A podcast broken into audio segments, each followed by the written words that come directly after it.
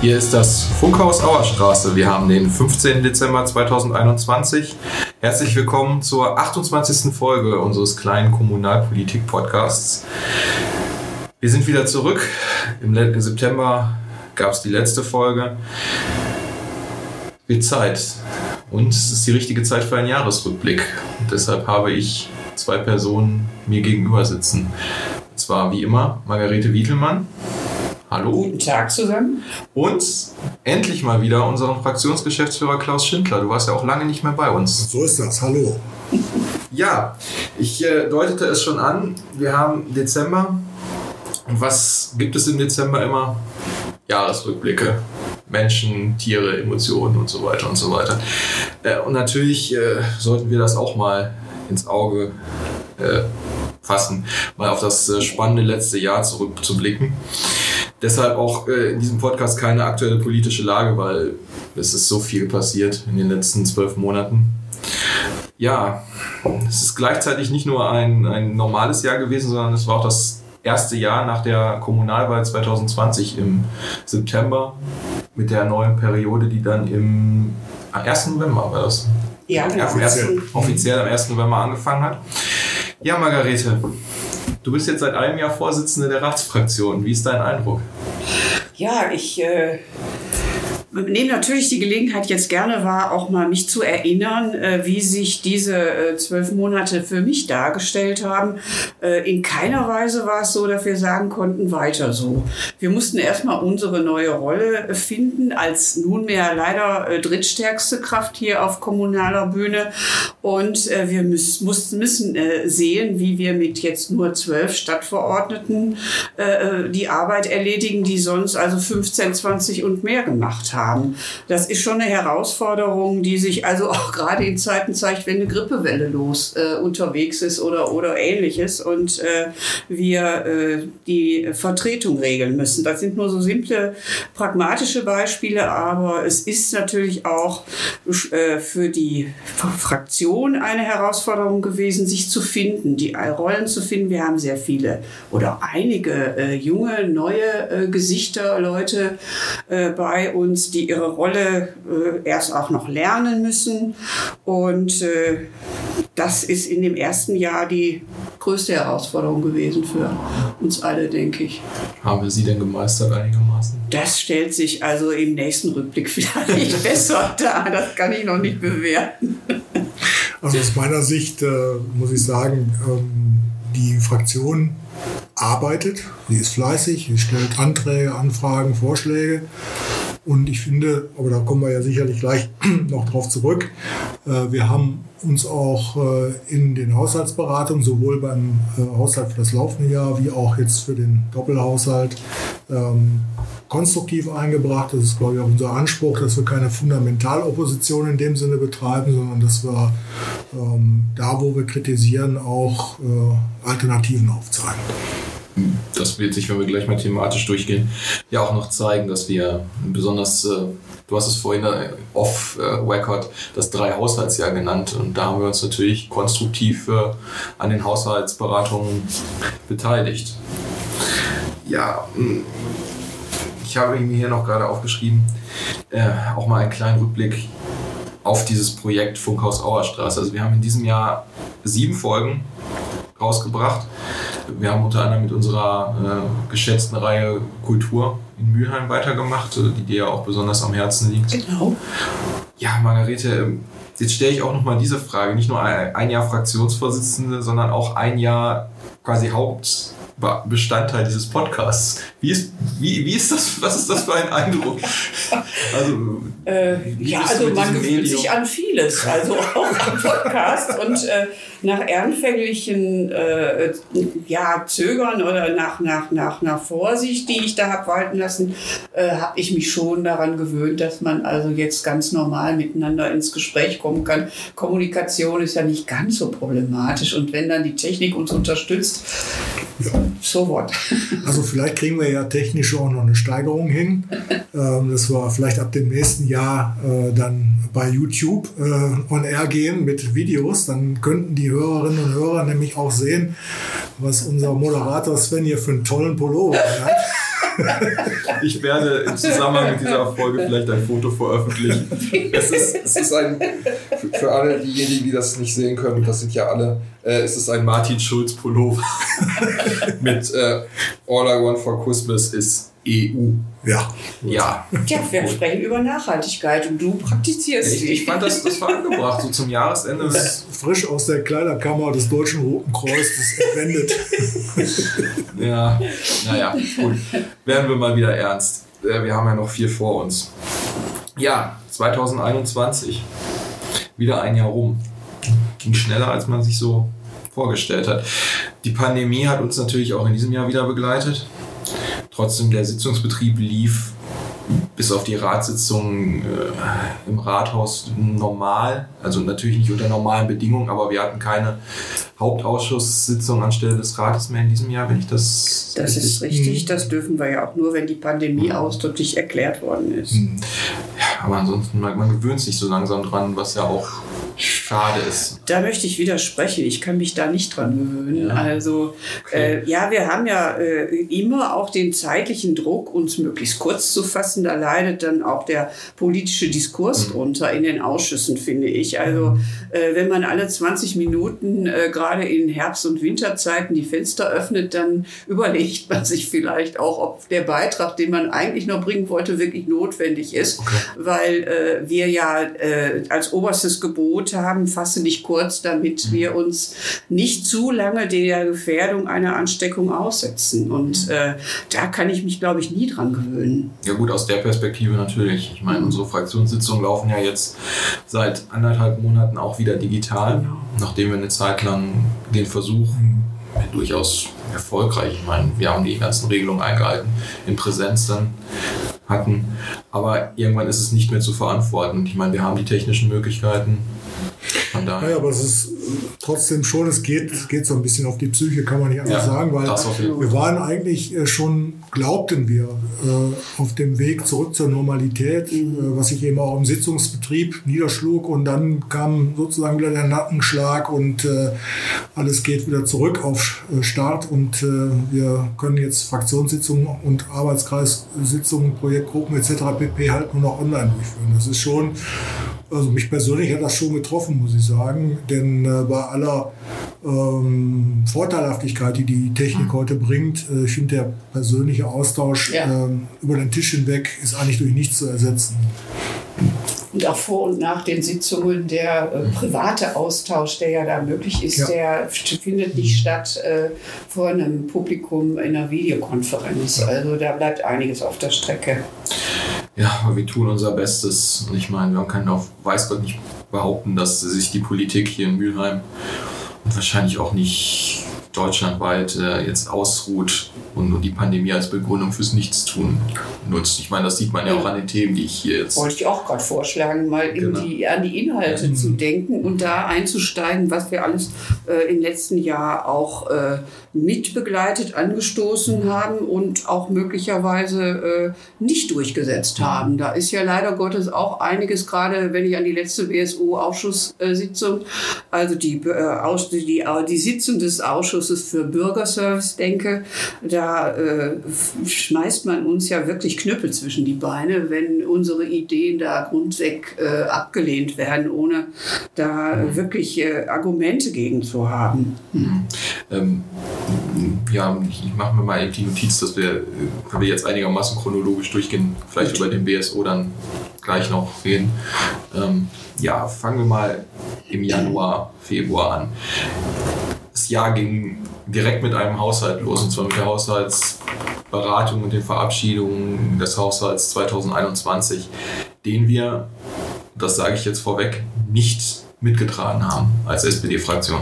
Das ging gar nicht. Wir mussten den ablehnen. Die SPD-Fraktion äh, hat, sieht ihre Aufgabe natürlich immer daran, auch das Thema Bildung, äh, äh, dem Thema Bildung gerecht zu werden und da nach vorne zu schauen. Und wenn dann die neue schwarz-grüne Koalition, also äh, Einschnitte bei der OGS, bei den Kitas und bei den Stadtteilbibliotheken äh, in den Haushalt einbringt und die Rentenberatung äh, opfert, dann können wir einfach nicht zustimmen. Dann entspricht nicht unserem Selbstverständnis und unseren Ansprüchen. Ja, das äh, war das, was ich vorhin schon gesagt hatte. Ähm, wir machen zwar keine fundamentale Opposition, das ist, glaube ich, nicht unser Selbstverständnis aus der langjährigen Verantwortung, die wir in der Vergangenheit getragen haben, aber es gibt eben die berühmt-berüchtigten roten Linien und das haben wir ja dann auch deutlich gemacht. Ähm, was ja mit, denke ich mal, dazu beigetragen hat, dass am Ende von den ursprünglichen äh, Vorschlägen, die gekommen sind seitens der Verwaltung und eben auch des schwarz-grünen Bündnisses, doch erhebliche Abstriche wieder gemacht wurden. Ne? Also bei der UGS äh, ist zumindest die Kürzung, die ursprünglich vorgesehen wurde, ähm, in Teilen zurückgenommen worden. Bei den Stadtteilbibliotheken hat man auch kalte Füße bekommen, weil die Bürgerschaft natürlich da äh, auf die Barrikaden gegangen ist. Äh, wir werden das weiterhin ähm, sehr sorgfältig beobachten, wie die Entwicklung gerade bei den Stadtteilbibliotheken sein wird, denn die, es ist zwar im Moment Ruhe, das heißt, für einige Standorte hat es ja auch äh, wohl, wird es wahrscheinlich eine Lösung geben, dass die erhalten bleiben können, aber eben nicht für alle. Und äh, was da passiert, werden wir weiterhin im Auge behalten.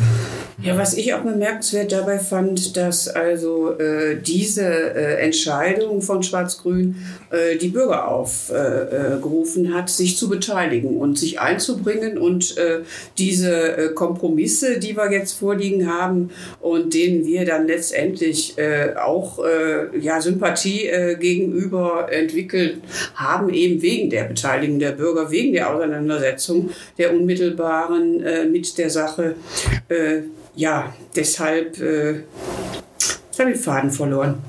Jetzt ist er weg. Ja, es hat ja, ich weiß, worauf du hinaus willst. Auf jeden Fall zeigt ja die Beteiligung der Bürgerinnen und Bürger ja nochmal, dass wir eben keine Oppos fundamentale Opposition machen, sondern dass wir begründet und in dem Fall durch eine Mehrheit auch unterstützt äh, Argumente liefern, warum dieser Haushalt nicht tragbar ist gewesen ist. Genau. Also von, von, von, daher äh, war natürlich ein, ein harter Einstieg für Schwarz-Grün direkt äh, weniger als vier Monate nach der Wahl.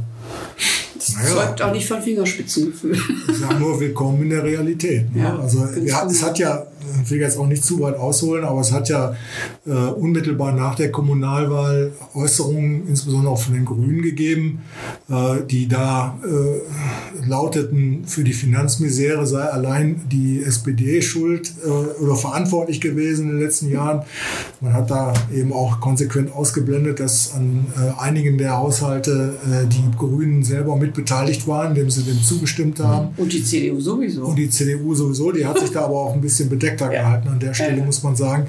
Ähm, ja, und äh, jetzt ist, äh, äh, sind die Grünen auch in einer anderen Rolle, haben eben noch mehr Verantwortung übernommen aufgrund des Wahlergebnisses und äh, festgestellt, dass es eben teilweise ein ganz hartes Brot ist, ähm, in einer Kommune, die so ähm, einen engen finanziellen Spielraum hat wie Mülheim, hier noch gestalten zu können, ohne dass man, dass man äh, an, an anderen Stellen eben empfindliche Einschnitte vornehmen muss. Hm.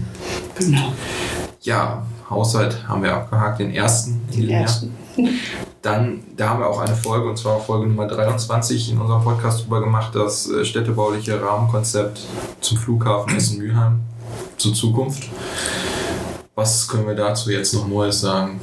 Äh, Neues gibt es nicht zu sagen. Wir haben nur im letzten Hauptausschuss äh, ne, die äh, Entscheidung getroffen, äh, die beiden äh, Alternativen zur Weiternutzung des Flughafens äh, auch zu untersuchen. Das ist jetzt in trockenen Tüchern. Also ich erinnere daran, dass zunächst von der Verwaltung ja eine Vorlage entwickelt wurde, die ja im Grunde darauf gedrichtet verpflichtet war, den Flug, das Aus für den Flughafen zu erklären. Und wir haben gesagt, nein, nein, also wir wollen schon die Alternative geprüft haben äh, der Fortsetzung äh, des Flughafens. Und äh, das passiert jetzt auch. Und ich bin da, das habe ich glaube ich auch in der Folge gesagt, sehr zuversichtlich, dass die Argumente pro Flughafen, also die kontra Flughafen, also deutlich übertreffen werden.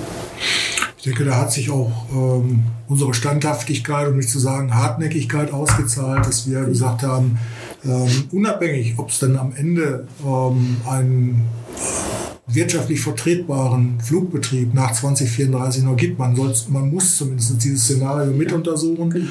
und nicht aus ideologischen oder sonstigen Erwägungen heraus von vornherein äh, Chancen möglicherweise verbauen. Und es hat sich ja im Laufe des Diskussionsprozesses auch herausgestellt, was vorher ja auch nicht immer klar war, dass es durchaus ein verträgliches Miteinander von intensiverer gewerblicher Nutzung und einer Fortsetzung des Flugbetriebs sicherlich auch ähm, unter veränderten äh, Bedingungen, auch der, dem technischen Fortschritt, der technischen Entwicklung geschuldet, ähm, möglich ist. Also deshalb äh, fand ich, äh, war das durchaus bemerkenswert, auch äh, dass da eine politische Mehrheit, also vor allem die CDU, sich bewegt hat, aber auch die Grünen. Das muss man an der Stelle mal festhalten. Das hat ja natürlich auch viele abgeschreckt, dass man quasi eine Kleinstadt auf diesem Gelände ja, ja, überlegt das, hat. Ja, das hat aber, glaube ich, ernsthaft äh, äh, niemand vorgehabt, obwohl es in dieser Vorlage stand. Mhm. Und äh, wenn man sich mit einer solchen Vorlage auseinandersetzt, muss man das Szenario auch wirklich äh, vor Augen äh, sich führen. Ne? Was das wiederum für Verkehre generiert hätte, hätte, hätte. Äh, ich will da jetzt gar nicht weiter drauf eingehen, weil es Gott sei Dank ja ganz schnell vom Tisch war. Die Einsicht kam ja auch von den anderen Beteiligten. Es wurde uns aber an anderer Stelle, da kommen wir ja gleich noch drauf zu sprechen, ja. nochmal ein, das Thema, ne? mit ja. äh, massiver Bebauung. Und, ja. Äh, ja. Aber wir wollen ja nicht vorgreifen. Nein. Jetzt ein Thema, was wir kurz anreißen können, weil wir es im Zuge der Ausgabe zur Bildung mit unserer Bildungsausschussvorsitzenden Gabi Harwig und unserem bildungspolitischen Sprecher Mathis Cox ja sehr ausführlich schon behandelt haben, die Schultablets, was ja auch eine Diskussion war, die seitens des Bildungsdezernenten, Schrägstrich, damaligen Bildungsdezernenten, Schrägstrich Oberbürgermeisters, ja auch nicht mehr gerade mit Fingerspitzengefühl angegangen wurde. Aber ja, was mich am meisten dabei geärgert hat, dass man also da, man hätte, hätte doch lernen müssen aus der Diskussion beispielsweise um die äh, äh Stadtteilbibliotheken. Da hat man sich mit den Gänsefüßchen Betroffenen äh, zusammengesetzt und hat das Ganze, äh, hat also eine Lösung entwickelt. Bei den Schultablets ging es nur darum, dass der Oberbürgermeister sich in den Kopf gesetzt hatte, eine bestimmte Marke äh, äh anzuschaffen und über äh, Alternativen, die also von den Fachleuten, sprich von Lehrern, von Eltern und, und, und gefordert wurde, überhaupt nicht äh, reden wollte. Und letztendlich haben wir den, sind wir dem ja auch leider Gottes äh, nachgekommen. Habe ich es richtig in Erinnerung, dass jetzt bald noch eine Ausschreibung mit weiteren Geräten? Ja, das Land hat ja erfreulicherweise ja, genau. ähm, nochmal äh, das Portemonnaie geöffnet. Es gibt mhm. ja jetzt eine, eine zweite Stufe äh, der Digitalisierung im Bildungsbereich und ähm, es wird da auch nochmal äh, zusätzliche Hardware für die Schulen angeschafft. Ähm, wenn man das mal so in den Kontext, wir haben ja eingangs über die Pandemie gesprochen, über Corona stellt, dann muss man sagen, ja, das Virus hat eben nicht nur Schlechtes angerichtet, sondern an der Stelle äh, auch was Positives bewirkt, nämlich äh, dass äh, endlich ähm, mehr Drive, mehr Dynamik in das Thema Digitalisierung und Schulen und Bildung im Allgemeinen gekommen ist. Ne? Mhm. Auch wenn da sicherlich noch dann an der einen oder anderen Stelle Fehler gemacht wurden, aber es bewegt sich was. Ähm, ich denke, wir sollten bei dem Thema äh, Tablets jetzt einfach mal die Praxiserfahrung ja. abwarten. Ähm, und dann muss man halt gucken, ob das am Ende äh, die richtige Entscheidung war oder ob man da vielleicht noch nachsteuern kann. Mhm. Ein Thema, was durchaus auch mm, in der Bevölkerung für viel Aufsehen geregt hat, war zwischenzeitlichen Gerüchte, dass der Wasserbahnhof nicht mehr öffentlich zugänglich sein wird.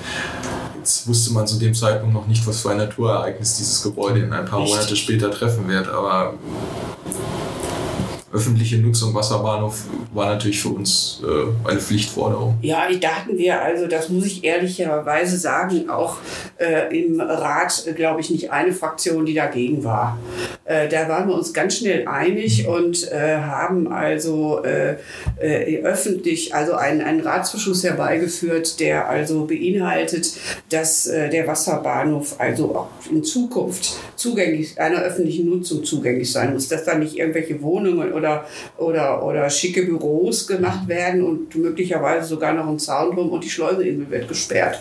Das äh, wollte keiner, also das muss ich ehrlicherweise sagen. Und da bin ich froh, dass wir da auch mal äh, eine einheitliche Meinung nach außen bringen konnten. Und wir hoffen natürlich, dass sich jetzt auch irgendwann mal da was Positives entwickeln wird.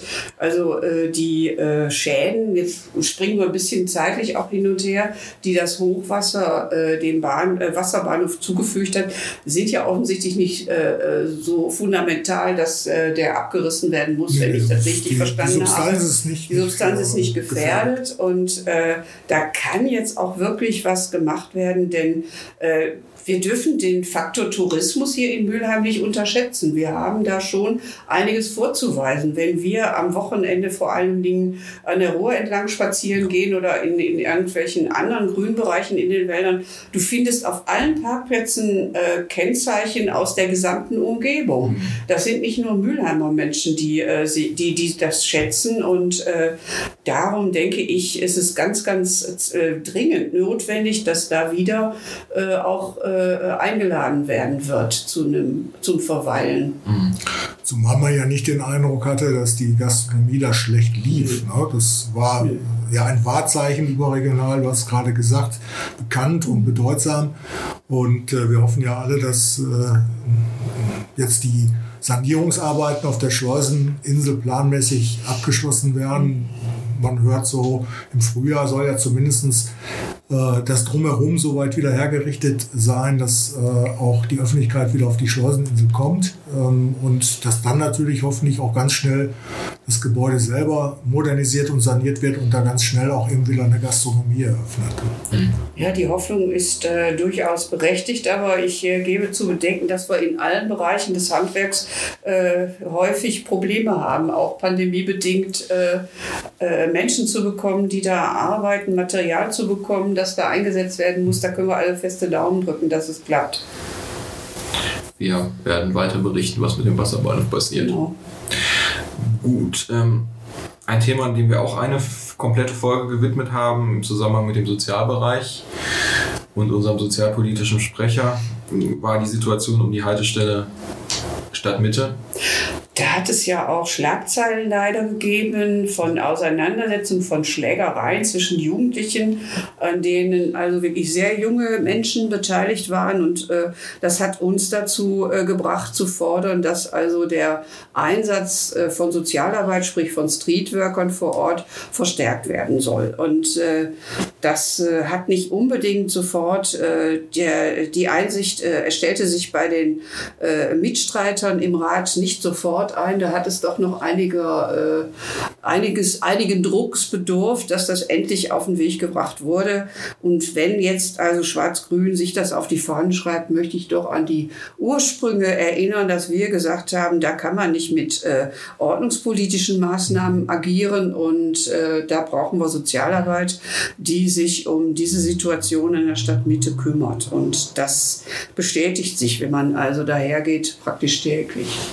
Ja, im Grunde genommen ist äh, die Situation dort ja auch nur ein Indikator für die allgemeine Situation in der Innenstadt.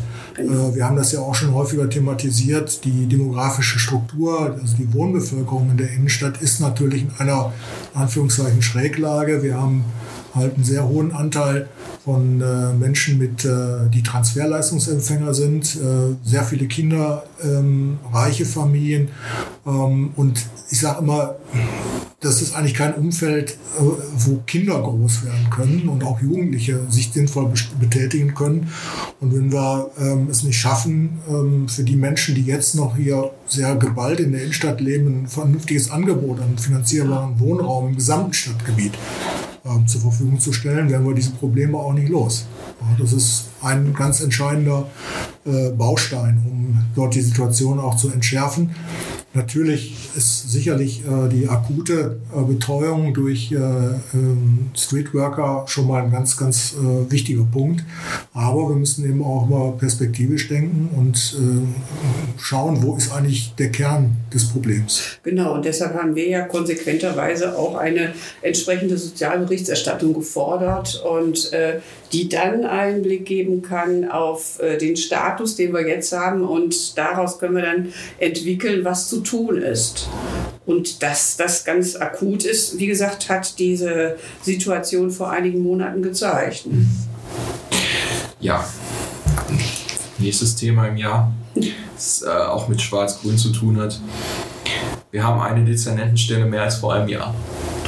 Das ist so. Ich kann mich noch gut daran erinnern, dass also vor einigen Jahren äh, wir äh, uns einig waren, eine äh, Dezernentenstelle einsparen zu können. Aber äh, jetzt äh, hat Schwarz-Grün festgestellt, dass die Arbeit wohl offensichtlich äh, nicht, für, nicht zu schaffen ist und eine weitere Stelle eingerichtet äh, dass da natürlich ein Rattenschwanz an Kosten dran hängt. Nicht nur die Personalkosten, die oben reinkommen, sondern auch, da muss ein Büro eingerichtet werden, da muss, muss eine Mitarbeiterin, Mitarbeiter eingestellt werden, mindestens einer, eine, äh, um das Ganze, äh, äh um das Geschäftliche zu regeln. Also äh, ich bin äh, nicht begeistert von der Entscheidung, zumal es in, der Letz-, in den letzten Jahren gut geklappt hat. Wir hatten einen äh, Sozialdezernenten, Sportdezernenten Ulrich Ernst, den ich immer, an den ich immer wieder gerne erinnere, der also in der Zeit sehr viel bewegt hat. Mhm. Und äh,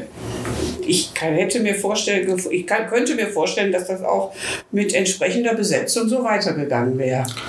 Ähm, was, was du ja auch kritisiert hast in deiner Rede, in deiner Stellungnahme im Rat, war, ähm, dass ja der Eindruck entsteht, dass man äh, auf dem, im Bereich der, der Sachbearbeiter bzw. auch der Amtsleiter genau, genau. Äh, Einschnitte vornimmt, ja. also Stellen gestrichen werden. Ja. Ähm, wenn ich an das, äh, das Schulamt bzw. das Schulverwaltungsamt denke, ähm, und das vor dem Hintergrund der, der äh, ja nach wie vor großen Herausforderungen, die wir äh, gerade an der Stelle im Bildungsbereich ja äh, nicht zuletzt auch durch Corona weiterhin haben. Und dass man sozusagen bei den Indianern spart und genau. bei den genau. Häuptlingen ähm, mehr Geld ausgibt. Das ist natürlich äh, ein fatales Signal. Mhm. Ähm, ja, es wird natürlich an der einen oder anderen Stelle schon korrigiert. Es äh, werden Stellen, die vakant waren, neu besetzt, aber letztendlich bleibt dann doch ein schaler Beigeschmack bei der ganzen Geschichte.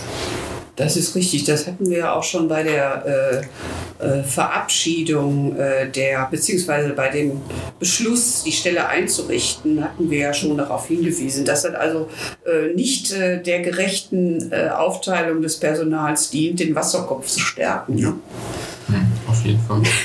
Gut, nichtsdestotrotz, aber da waren wir uns ja auch einig, haben wir gesagt, wir bieten natürlich den neuen Dezernenten, ähm, Frau Dr. Grobe und Herrn Lüngen, ähm, eine konstruktive Zusammenarbeit, die sicherlich auch von Kritik äh, begleitet wird. Ähm, das ist ja auch unser konstruktiver konstruktive, Kritik. Ja, ja, Kritik sollte eigentlich immer einen konstruktiven ja. Aspekt haben. Ja. Ähm, also ist völlig klar, dass, dass, wir, dass wir das jetzt auch äh, respektieren, dass diese Entscheidung von einer politischen Mehrheit getroffen worden ist und dass wir mit den beiden neuen Dezernenten da auch zusammenarbeiten werden. Das versteht sich, glaube ich, von selbst. Auf jeden Fall. Stichwort Zusammenarbeit hat in diesem Fall, äh, ich beziehe mich auf die Mountainbike-Strecke ja, in Buenos, nicht stattgefunden. Im Verwaltungsvorstand meinst du? Ja, genau. Ja, ja. Kann, kann, man so sagen. Und generell, äh, ja, die Mountainbike-Strecke wurde das war ein Paradebeispiel dafür, dass, äh, wie man es nicht machen ja. sollte. Äh, zur Erinnerung oder für diejenigen, die den konkreten Fall vielleicht gar nicht kennen, es hat in Speldorf kurz nach dem Krieg sich äh, schon, also vor über seit Jahrzehnten eine äh, äh Mountainbike-Strecke, damals hieß das wahrscheinlich noch anders, hieß das noch Cross. Äh, Cross. Das kann mhm. auch später eine Fahrradstrecke im Wald entwickelt, mhm. für Menschen, die also diese Art von Sport lieben geblieben. Das äh, ist ohne, dass sie sich in einem Verein zusammengetan haben, von vielen Menschen geregelt worden. Da ist sehr viel Verantwortung von den Nutzern äh, übernommen worden, was sie aber natürlich äh, nicht bedacht haben, dass äh, der Wald eigentlich eine andere Funktion hat. Das ist wieder so die, äh, äh, das war so eine Sache, die zwar gut war, wenn man überlegt, dass Menschen selbst was in die Hand nehmen, aber äh, der Naturschutz liegt da wirklich bei auf der Strecke. Das bestreite ich in keiner Weise. Aber äh, dann nach so vielen Jahrzehnten in einer, ich sag war wirklich Nacht- und Nebelaktion, dem Ganzen den Garaus zu machen, da äh, ja im Grunde Panzerfahrzeuge auffahren zu lassen, um die Strecke platt zu machen. Das ist ja passiert. Äh, und unabgestimmt innerhalb des Verwaltungsvorstandes äh, ist das von dem noch Planungsdezernenten dann angeleiert worden und war auch nicht mehr zu stoppen.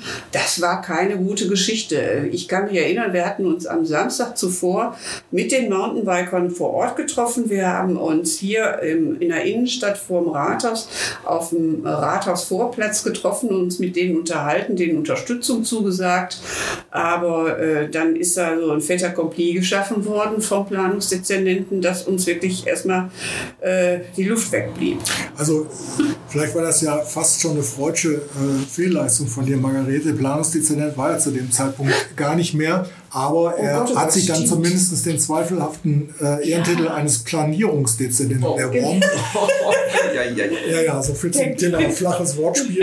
ähm, Wir beenden die Folge an dieser Caro lebe hoch. aber aber wie, wie so oft im Leben, äh, da, da wo, wo was zerstört wird, äh, entsteht ja auch ein Neuanfang. Und wenn man es optimistisch betrachten will, hat diese Diskussion um die äh, Mountainbike-Strecke dann immerhin bewirkt, dass sich jetzt eine eine Planungsgruppe, eine interdisziplinäre Planungsgruppe in der Verwaltung in Zusammenarbeit auch mit äh, den Vertretern der, äh, der Sportler dort gebildet hat, die das Thema grundsätzlich in Mülheim äh, regeln will. Also man diskutiert darüber, ob es möglich ist, an dieser Stelle ähm, wieder eine entsprechende Möglichkeit zu schaffen oder ob es eben auch Alternativen gibt.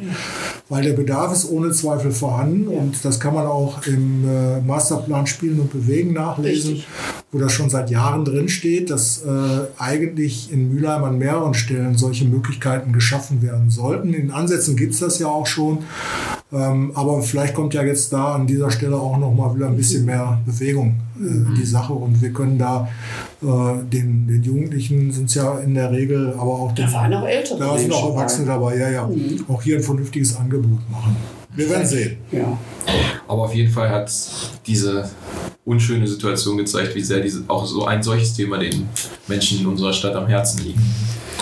Und wie schlecht die Kommunikation in der Verwaltungsspitze klappt. So, das musst du jetzt noch sagen. An dieser Stelle machen wir mal eine kleine Pause, denn wie sich hinterher herausstellte, dauerte der Jahresrückblick deutlich länger als eine Folge dauern sollte. Von daher machen wir hier einen Cut und wir sind dann in der nächsten Woche wieder da. Funkhaus Auerstraße 28 2, nennen wir es mal, erscheint am 22. Dezember. Äh, Und dann geht's weiter mit dem Rest des Jahres 2021. Ich bedanke mich fürs Zuhören und äh, wünsche eine angenehme Woche. Mein Name war Sven Bortnisch. Mit mir in dieser Folge, aber gerade nicht im Raum, Margarete Wiekelmann und Klaus Schindler. Bleiben Sie gesund. Bis zum nächsten Mal.